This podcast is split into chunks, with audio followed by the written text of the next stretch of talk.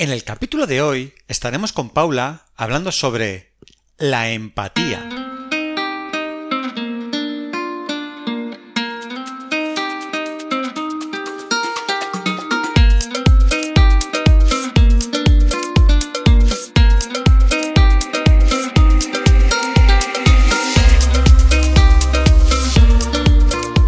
Muy buenos días a todos, un día más aquí para hablar de salud mental.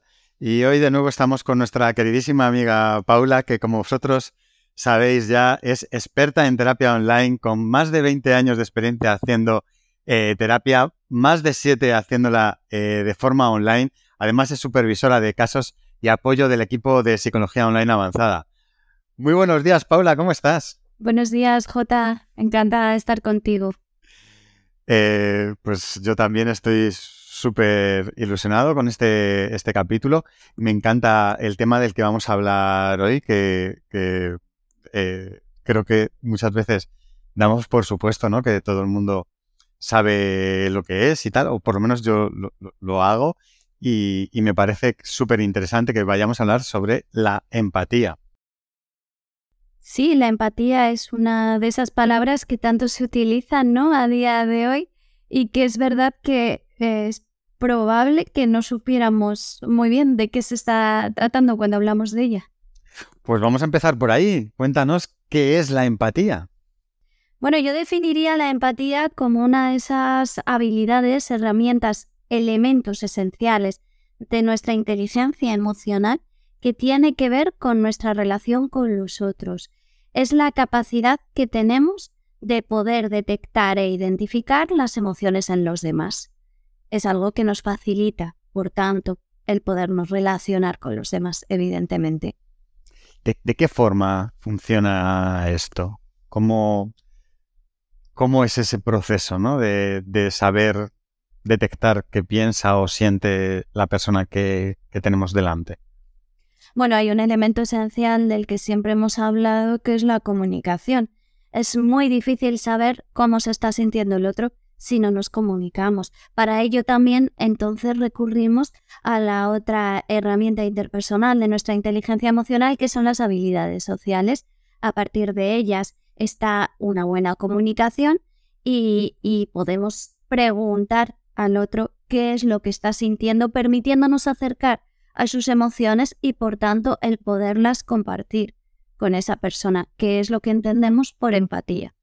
Bueno, entiendo que tampoco hace falta mm, estar en contacto directo con esa persona para ser empático. Puedes estar viendo una escena eh, externa a, ti en la calle o en, yo que sé, en la televisión, en cualquier sitio, y sentir empatía ¿no? en esa situación.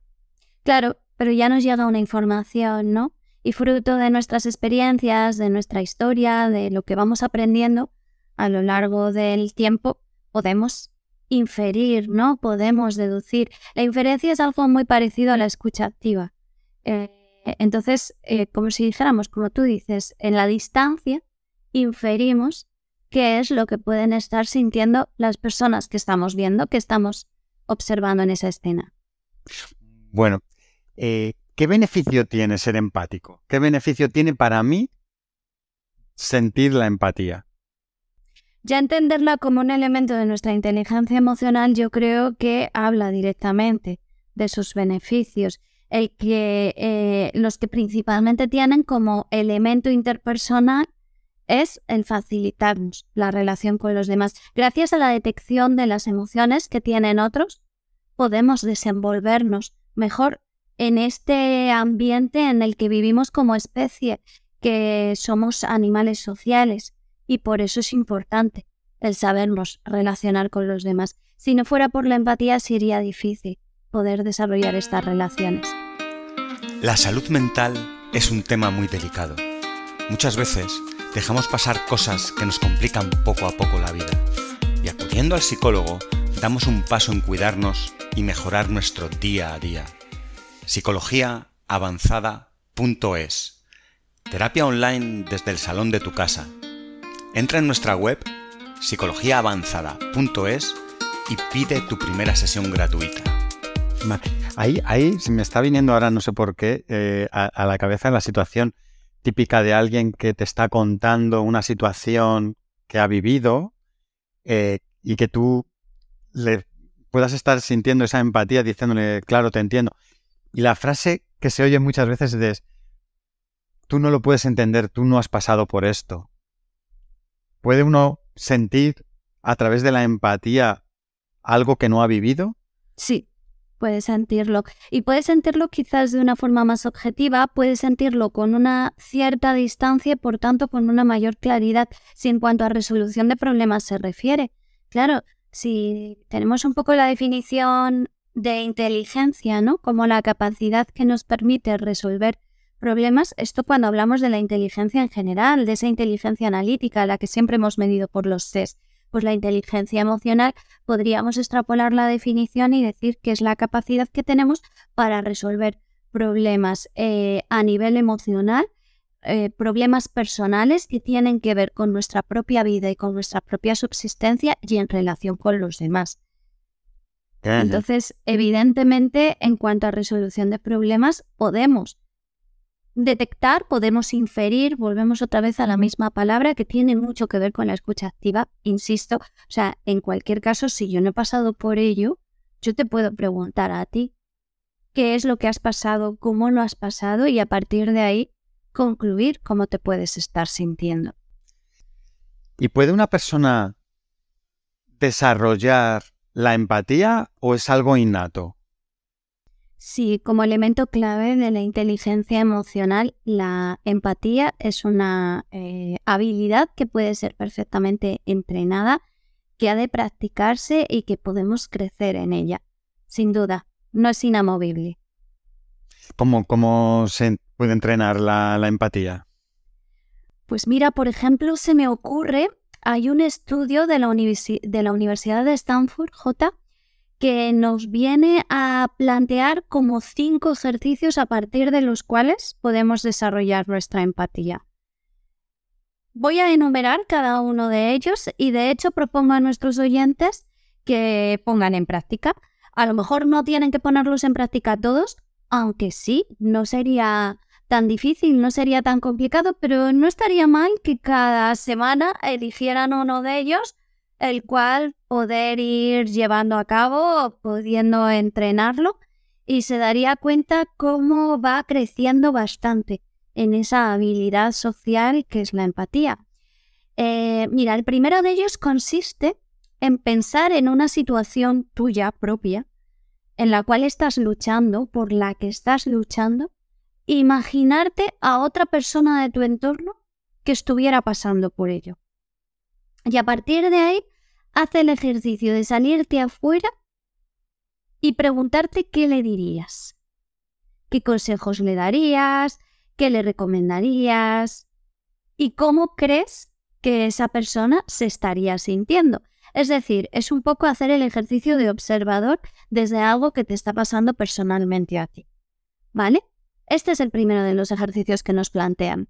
Luego hay un segundo ejercicio que te dice un poco que valores el porcentaje de energías que, que, vas eh, sintiendo a lo largo de tu día. Tú, por ejemplo, hoy, ¿a cuánta, ¿a cuánta proporción de energía te encuentras para poder llevar a cabo tus tareas y... no poco valorando la hora del día en la que estamos, ¿cuánto crees que te queda de energía para terminar el día? ¿Y no puede pasar que haya personas que van incrementando su energía a lo largo del día? Yo hay veces que tengo más energía a lo mejor por la tarde que por la mañana. Pues estaría genial, eso está fenomenal, pero vamos, supongamos que tenemos un cupo de energía todos que es al 100%, y entonces a lo largo del día, con lo que vamos haciendo, con lo que va sucediendo, hombre, un cansancio físico ha de, ha de haber, ¿no? No sé si tus actividades, tus tareas son muy físicas, pero un cansancio físico habrá. Y el descanso y la reparación sabemos que es necesario. Eso si queréis lo dedicamos otro día a otro podcast. Pero vamos a intentar imaginar eso, mm, algo muy, muy cuantitativo que efectivamente realmente no es así. Pero tenemos un 100% de energía. Si yo ahora mismo te preguntara a cuánto te encuentras de energía para terminar tu día, más o menos cuánto queda. Yo estoy al 95. Al 95, genial. Bueno, pues suponte cuando llegaras al 10% de energía para terminar tu día, ¿no? Normalmente lo que hacemos cuando nos queda ese 10%, pues ya es cuando nos tumbamos en nuestro sofá, nos ponemos con la serie de Netflix, nos ponemos a tontear con el móvil y no sabemos ni siquiera lo que estamos haciendo y lo que estamos leyendo. Lo que propone eh, este autor es que eh, cuando nos quede este 10%, vamos a hacer un esfuerzo especial para conectar con alguien que creemos que lo necesita. Por ejemplo, esa llamada a ese amigo tuyo que está teniendo un problema para preguntarle qué tal se siente hoy. Ese ayudar a subir la compra a tu vecino mayor eh, que ves que está llegando cargado a casa con ella. Ese, pues lo típico, ayudar a una persona invidente a cruzar la calle, por ejemplo. ¿Vale? O sea, vamos a pensar cuando nos queda ese 10% de energía en hacer algo que sirva de ayuda a otros, que para nosotros pueda implicar un esfuerzo, porque ya estamos en ese modo casi casi de reserva de nuestra energía y que si te das cuenta, J, muchas veces es el momento del día en el que estamos más irritables, en el que casi no se nos puede ni hablar, en el que ya estamos casi casi en un modo automático y que si se nos dice cualquier cosa saltamos, pues vamos a hacer un pequeño esfuerzo. Si va muy indicado, va muy relacionado con lo que tú estabas planteando, es que de repente, cuando hacemos esas cosas, parece que nos sube, la energía. Y es como si nos dieran un cupo más. ¿No? De ese porcentaje, como si nos estuvieran dando un extra. Entonces, este es otro de los ejercicios que se nos plantea. Tenemos un tercer ejercicio, que es el de discrepar sin discutir. ¿Vale? Y entonces lo que te propone es que elijas a alguien de tu entorno con quien sabes que tienes una opinión diferente sobre algo, que sepas que es alguien que no te va a agredir, que es alguien que, con quien se puede hablar, que es alguien que te quiere, que no, eh, su objetivo no es ganarte la batalla ni hacerte daño, y saquemos ese tema. Y lo que vamos a hacer va a ser escuchar a esa persona. Vamos a ver qué es lo que piensa y qué proceso lleva a cabo para llegar a esa opinión, para llegar a esas conclusiones. Es un ejercicio de escucha activa y es un ejercicio en el que tú también vas a tener la oportunidad de decirle a esa persona cómo tú has pensado, como para llegar a la opinión que tú tienes. ¿Vale? Entonces ahí tenemos un ejercicio de comunicación, que como estábamos diciendo antes, la comunicación es esencial para poder desarrollar una buena empatía. Probablemente si esa persona nos cuenta todo el proceso a partir del cual, porque normalmente estamos acostumbrados a discutir de yo opino esto, pues yo opino esto otro. Y yo creo que esto tiene que ser así y yo creo que esto tiene que ser de este modo. Si todos nos contáramos cómo hemos llegado hasta esa opinión, no significa que cambiásemos de opinión, pero entenderíamos bastante qué es lo que le ha llevado a esa persona llegar a eso. ¿Vale? Pues este es el tercer ejercicio que nos proponen. Luego hay un cuarto que tiene que ver con utilizar las redes sociales para conectar. ¿Vale? Y esto significa pues ese momento en el que estamos con el móvil, que si viendo Instagram, que si viendo Facebook, que de vez en cuando pongo un like, pero en realidad no estoy interactuando. Cuando veo algo de alguien que es alguien mío, alguien con quien tengo una relación personal y que probablemente a lo mejor llevo tiempo sin saber nada de esa persona, lo que propone en este ejercicio es animarnos a dar un paso más y conectar. Es decir, ya que he visto esa foto de esa amiga mía de hace tiempo, que, ¿por qué no la escribo y le pregunto qué tal está? Voy a darle la opción a que efectivamente, verdaderamente haya una interacción, que me pueda contestar, que me pueda contar que por lo menos las redes sociales las utilicemos de una forma positiva, que me sirvan de estímulo. ¿Pero para qué? Para poder desarrollar una correcta relación.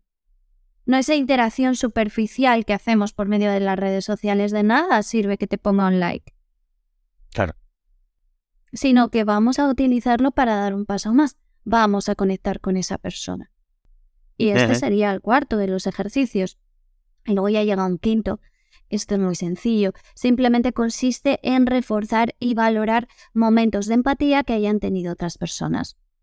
Identificar esos momentos en los que vemos a personas a nuestro alrededor que han tenido un momento de empatía, una conducta empática, que están mostrando una actitud empática y reforzárselo y decirle, qué bien, qué bien lo has hecho, y reconocérselo, observándolo desde fuera una vez más, con la idea de que lo que el otro está bien, eh, está, está haciendo, ¿no? Y te está mostrando, también te sirva un poquito como modelo, pero sobre todo es como un ejercicio de reconocimiento de la empatía para, bueno, pues efectivamente tú poderlo aplicar.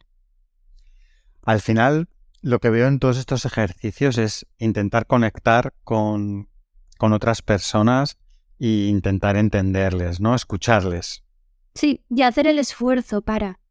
Ese que hemos hablado de la batería de energía, ¿no?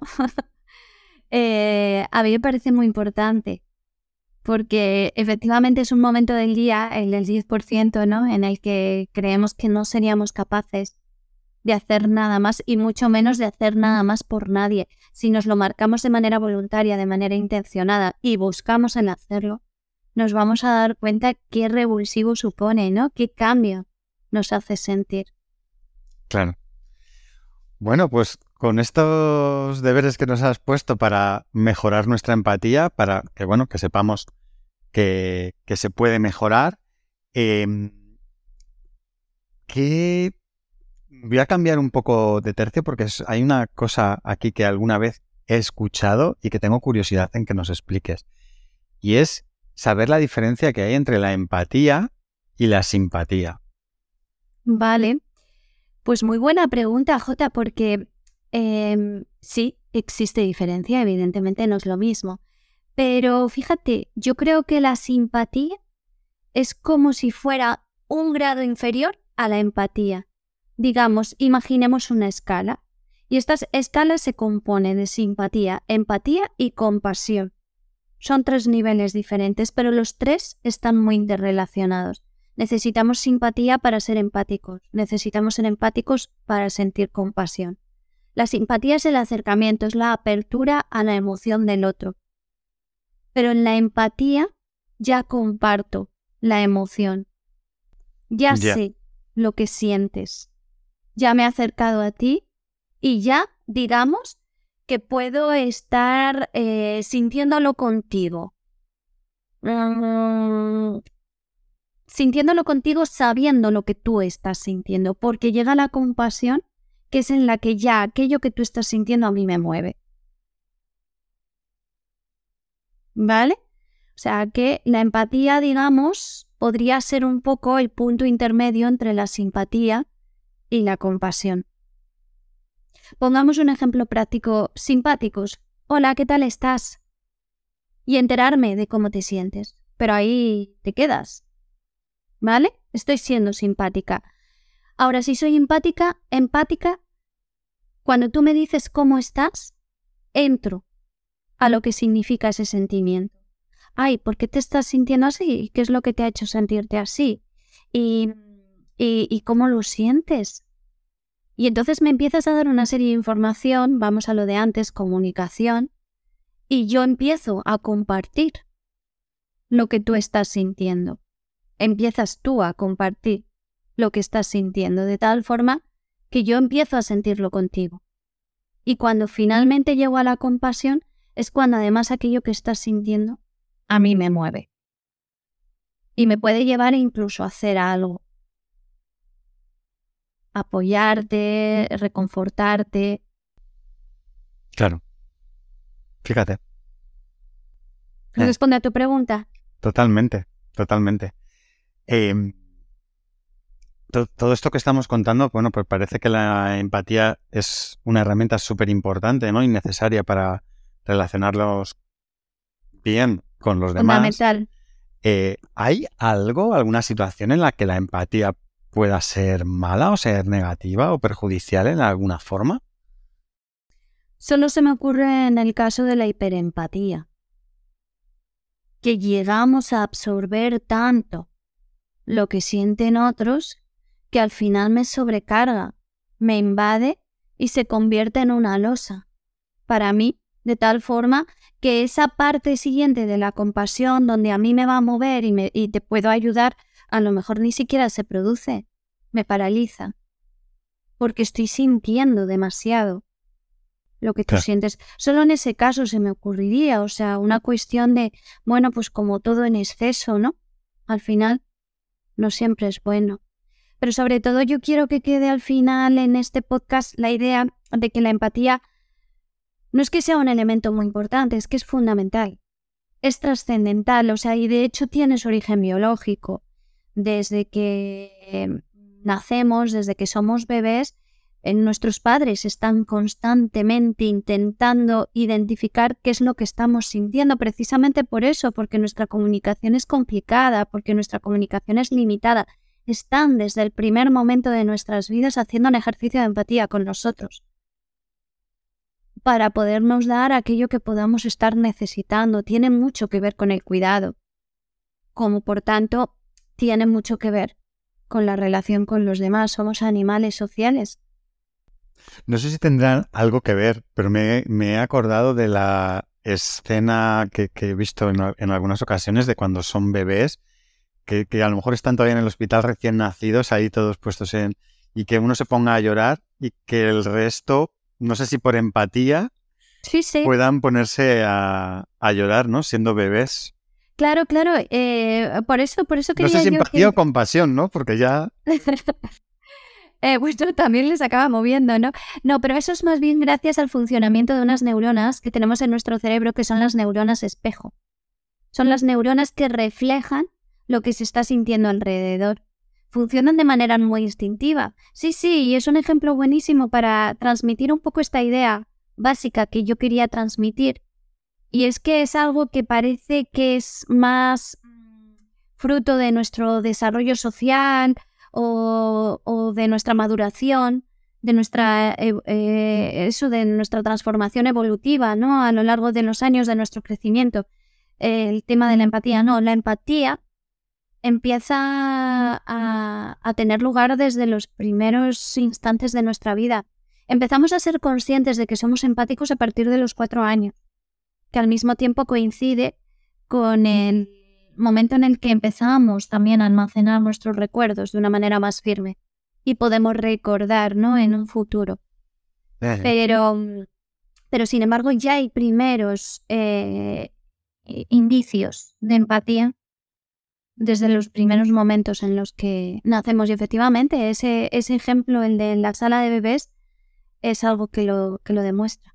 Y cuando estamos viendo una película, estamos eh, lo que sea, el tipo de película que sea.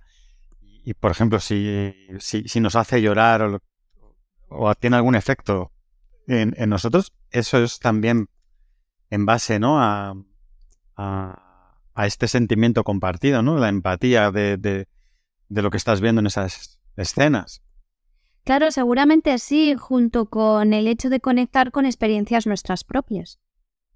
Muchas veces no, no lloraríamos viendo una película, a lo mejor tanto por lo que pueda estar sintiendo el personaje, sino por lo que yo sentí muy parecido y por tanto me remueve, ¿no? Y cuando hay una persona que viendo estas escenas, eh, que todo el mundo está llorando y esta persona no, no, llora, que se le dice, ay, es que eres un insensible. ¿Qué, ¿Qué, ocurre? ¿Es menos empática o que hay, lo que estás diciendo a lo mejor no ha vivido esas situaciones o bueno, como decíamos antes, no hace falta haber vivido situaciones ah. para poder identificar qué es lo que puede estar sintiendo el otro. Pero, mm, hombre, podría ser una cuestión puntual que esté totalmente desconectado de la película, que se esté colocando una barrera emocional que le permita protegerse a lo que la película. Démonos cuenta que, por desgracia, eh, vivimos en una sociedad donde no se nos hace muy fácil una correcta expresión de nuestras emociones.